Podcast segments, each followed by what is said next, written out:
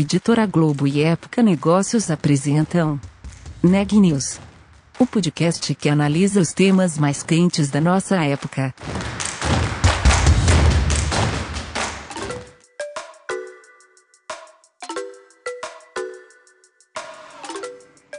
Olá, eu sou Daniela Frabasile, da Época Negócios, e esse é mais um episódio do Neg News, a nossa série de reportagens especiais sobre o novo coronavírus. A crise causada pela pandemia da Covid-19 tem afetado negativamente muitas empresas no Brasil e no mundo, mas tem algumas delas que estão conseguindo crescer apesar de todo esse momento que a gente está vivendo. Hoje eu estou com o nosso repórter, o Renan Júlio, e a gente vai falar um pouquinho sobre esse tema. E aí, Renan, o que, que você tem para contar para gente? Olha, Dani, eu conversei com o Vitor Lazarte, cofundador da Wildlife, unicórnio brasileiro do mercado de games para celular, e ele me contou sobre o impacto da pandemia nos negócios. Ele me falou que a empresa teve um crescimento histórico, mas que não é hora de comemorar porque o mundo passa por uma tragédia. Ele também falou sobre os desafios de gestão e home office durante esse período. Vamos ouvir? Eu queria que você me contasse um pouquinho como é que a pandemia bateu na Wildlife. É, eu gostei que antes de você responder, você até fez uma ressalva, né, de que não é o momento para comemorar, mas assim, a sua empresa claramente cresceu. Então eu queria que você falasse um pouco desse contexto. Acho que tem uma coisa muito, muito importante acontecendo na nossa sociedade e, e, e o que é importante, onde a nossa energia deve estar focado é é uma tragédia que a gente está vivendo. Alguns grupos estão mais bem preparados que outros para lidar com essa tragédia e eu acho que é responsabilidade de quem está mais bem, bem preparado liderar nós todos para sair dessa situação. Né? Então, a, a, Wildlife, não sei se você ficou sabendo, mas a gente começou uma campanha que chama Tech for Good para trazer máscaras da China. Então, a gente conseguiu aí arrecadar mais de 3 milhões de reais. E, e, assim, de verdade, o que, o que a gente mais pensa agora é todo dia eu tenho uma notícia nova de pô, alguém do time que foi exposto ao, ao corona, e, e isso é a nossa prioridade, né? E aí, do, do, do ponto de vista do, do, negócio, eu acho que o principal efeito do corona é acelerar uma mudança que já vinha acontecendo. Então, eu acho que ao longo dos, dos últimos 10 e principalmente 5 anos, as pessoas elas escolhem cada vez mais ter uma, uma parte grande da vida delas digitalmente. Antes era só uma questão, era uma opção por comodidade. Mas agora, com o corona, deixa de ser uma opção. Você é forçado a fazer as coisas digitalmente, porque ou você faz digitalmente ou você não faz. Então, uma coisa que a gente vê acontecendo muito, as pessoas estão jogando muito mais jogos, porque antigamente você tinha diversas opções para se divertir. Hoje em dia você tem menos opções para se divertir. E jogos continuam sendo uma delas. Se você querer realizar uma atividade com amigos, antigamente você tinha várias opções, você podia sair. Hoje em dia você, para fazer algo com amigos, você tem que fazer uma coisa digital. Então é, a gente vê por um lado pessoas que nunca jogavam começando a jogar. Por outro lado, quem já jogava jogando mais. Então, esses são, são os principais efeitos que a gente vê no negócio. E, por outro lado, uma, uma parte relevante do nosso business é, uma vez que a gente faz um jogo que é legal, a gente precisa contar para as pessoas que esse jogo existe. E a forma que a gente faz isso é a gente compra espaço publicitário em diversos veículos. E como uma grande parte da, da nossa economia está sofrendo, um, um, gasto que é, é, é o gasto em marketing. Então, a grande maior parte das, das empresas nesse período de crise, eles começam a se segurar isso faz com que o preço do, do, anúncio caia muito. Então, esse é o outro efeito que a gente tem visto no nosso negócio, é os nossos gastos com marketing, eles têm diminuído muito e a gente tem conseguido chegar em muito mais usuários. O crescimento em, em números, Victor, você pode falar para a gente? Você pode abrir para a gente? A gente não, não passa os números exatos, mas eu posso te dar uma noção da, da ordem de grandeza. Então, é, o uso dos nossos jogos aumentou por volta de 50% e o nosso custo também, nosso custo de marketing caiu aí na, nos dois dígitos também percentuais. O tempo gasto jogando? Isso aí varia bastante de jogo para jogo, mas uma boa estimativa seria por volta de 30%. E aí, Vitor, eu queria dar um passo para trás. Assim, em dezembro de 19, imagino que vocês já tinham o plano fechado para 2020, vai, digamos assim. Quais eram os objetivos de 2020 e, e o quão atingidos ou não eles foram já? E aí, como é que é mudar o avião enquanto ele está voando? Então a gente tinha dois grupos de metas, né? A gente tinha as metas de quantos usuários iam jogar nossos jogos, então as metas de o quanto o nosso produto ia ser adotado, Uhum. E depois tinham as metas de construção do time, de construção da, da companhia que vai fazer os jogos do futuro. E aí, o, os primeiras, as primeiras metas, a gente a está muito à frente delas, né? Então, a gente muito mais, a gente acabou gerando muito mais engajamento do usuário, a gente acabou gerando muito mais receita do que a gente imaginava. Na segunda parte, eu sinto que a gente tem uma tem metas ambiciosas de contratação e eu acho que a pandemia pegou todo mundo de surpresa e isso bagunça um pouco as coisas. Eu acho que assim, a gente conseguiu se adaptar bastante rápido, mas ainda assim você tem uma perda de eficiência que é todo mundo precisa se acostumar com essa nova realidade. Uma coisa que é muito importante para a gente é, é, contratar. E aí tem sempre aquela história de, pô, você, você vai contratar alguém que você nunca viu, isso é, isso é um pouco contraintuitivo. E mesmo as pessoas também têm isso de, pô, eu vou trabalhar para uma companhia onde eu nunca conheci ninguém, eu nunca fui no escritório. Tem um aspecto de confiança, essa barreira da confiança é muito difícil você transpor.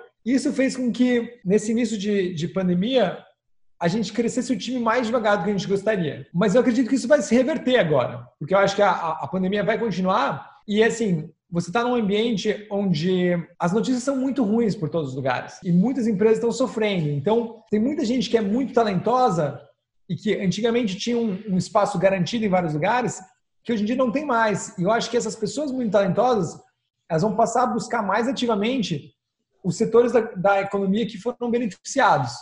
Uhum. Então, eu acho que nessa parte da construção da companhia, a gente está um pouco atrás do plano. A nossa ideia é continuar contratando na mesma velocidade, mas eu imagino que agora isso vai começar a se reverter e a gente vai conseguir crescer o time ainda mais rápido do que a gente imaginava. E Vitor, como é que foi para você no papel de, de, líder, né, de gestor, passar por um momento tão único assim? Eu não sei se a nossa geração vai viver isso de novo. Embora alguns especialistas digam que essa é uma das primeiras pandemias que a gente deve enfrentar, foi uma primeira, né? Como é que foi no papel de líder ter que falar com sua equipe diariamente, discutir isso internamente, enfim, buscar também esse equilíbrio pessoal e o, e o da pessoa jurídica. Como é que foi isso para você? Bom, eu, eu, eu, imagino e espero que a gente não vá mais viver é, outras pandemias como essa, né? Então, eu acho que eu estou mais na sua linha de esperar que essa seja a única do que nessa dos especialistas de que vamos ter muitas outras. E eu acho que eu acho que é, é uma tragédia e é uma tragédia principalmente social. Então, foi, bastante difícil. Eu acho que é um, é um trauma para a nossa sociedade, é um trauma para a companhia. Agora, nesses momentos, eu acho que você tem uma cultura forte e uma das coisas que é um dos nossos valores da companhia é que é nós nos importamos uns com os outros. Né? Então, a gente se vê como uma companhia, mas a gente está lá mais do que para fazer bons jogos, a gente está lá para ser uma comunidade que suporta uns aos outros. E eu acho que as pessoas elas estavam muito desamparadas e, e, muito preocupadas. Pô, eu pessoalmente estava muito preocupado com meus pais.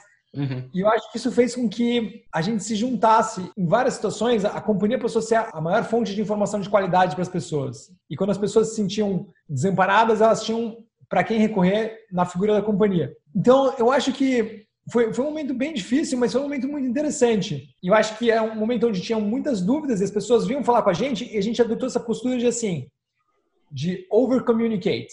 Então a gente começou a fazer eventos duas ou três vezes por semana, onde a gente juntava a companhia inteira para conversar e as pessoas faziam muitas perguntas. E a verdade é que a gente não tinha resposta para todas elas. Uhum. Mas eu acho que foi muito legal, foi as pessoas entenderem que assim, a situação está muito ruim, mas a gente não está passando por isso sozinho, a gente está passando por isso juntos. As coisas vão melhorar e tem coisas que a gente pode fazer para passar por essa situação mais, de uma forma mais fácil. Né? Então a gente instituiu vários programas, por exemplo, as pessoas precisavam se exercitar, então a gente colocou aula de personal trainer todos os dias, a gente colocou aula de yoga, a gente colocou aula de meditação, a gente começou com um serviço de apoio psicológico, porque as pessoas com isolamento social, elas muitas delas sentem, né? Então acho que foi foi um momento bem difícil, mas deixou a companhia ainda mais próximo. Perfeito. Hoje vocês são em quantos, Vitor? Nós somos em 600 pessoas. 600 pessoas espalhadas em nós estamos em quatro países: quatro. Brasil, Argentina, Irlanda e Estados Unidos. Tá. A maioria no Brasil, imagino. A grande maior parte no Brasil. Tá, perfeito. Vocês já tinham adotado o modelo de home office alguma outra vez? Já fazia parte da cultura da empresa? Não fazia parte da cultura da empresa. E era uma hum, coisa como que... foi? Foi uma loucura, né? Porque assim, é, acho que a sociedade está há muitas décadas aprendendo quais são as melhores práticas para você administrar uma companhia de maneira eficiente e do dia para noite tudo que você aprendeu voa pela janela e você tem que agora aprender como você faz a gestão de uma companhia completamente distribuída. E, e tinha muito ceticismo, tinha muita gente que acreditava que não ia funcionar e eu próprio estava pensando, bom, é, a gente não tem opção, a gente precisa fazer isso, vai ser um custo para a companhia, mas sempre em primeiro lugar é, é, é a segurança dos nossos do nosso time. A surpresa foi muito grande. E a surpresa foi que o prejuízo não foi, não foi aquele que a gente imaginava e até em muitas áreas não houve prejuízo, houve lucro. Uhum. Como foi a performance, Vitor? Como é que você sentiu? Depende bastante de, por atividade.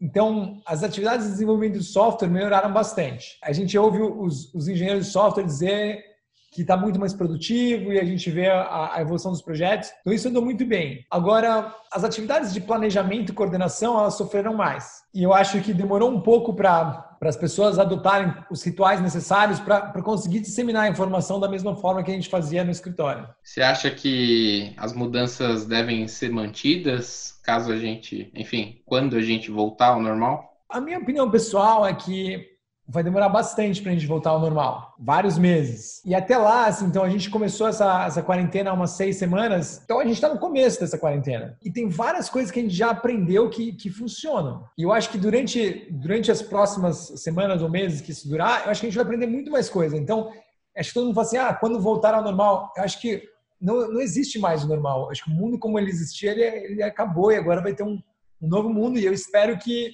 eu espero que depois que a gente saia do outro lado dessa crise, o mundo vai ser melhor. Eu acho que a gente vai aprender a conciliar tudo que a gente gostava de fazer ao vivo com tudo que a gente aprendeu que dá para fazer à distância, que dá para fazer digital. Essa, inclusive, acho que casa com, com a minha última pergunta, Vitor.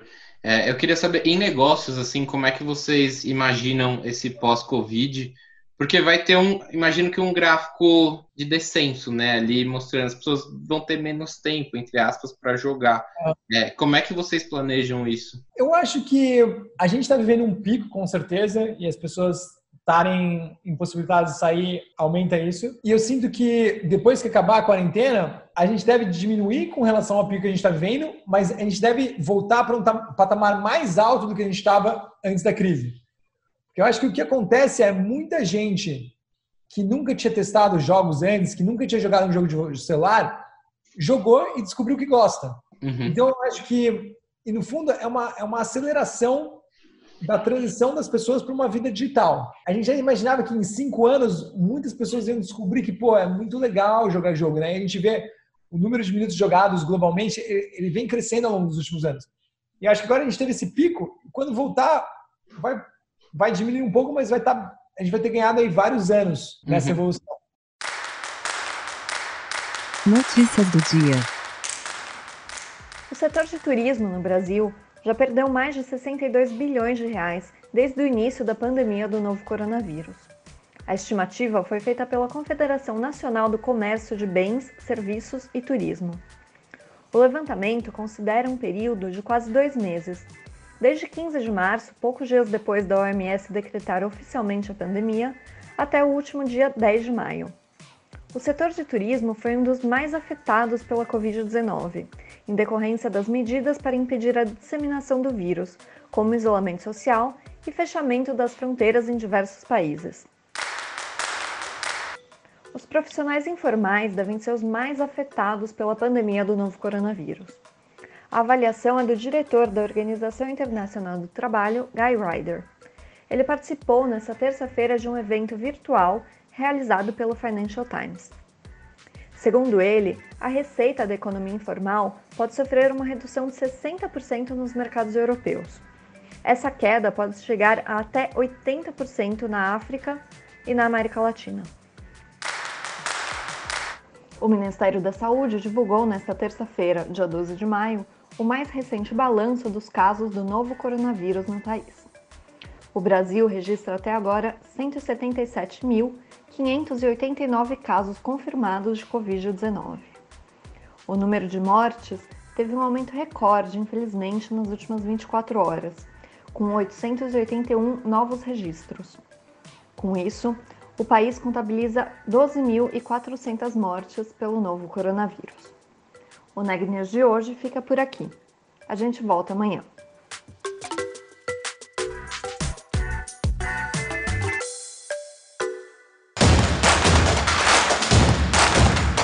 Esse podcast é um oferecimento de Época Negócios. Inspiração para inovar. Não deixe de conferir nossos outros podcasts. Presidente Entrevista Presidente. The Office. E os negócios da nossa época. Ouça, acompanhe, compartilhe. Vamos fazer deste podcast o nosso ponto de encontro.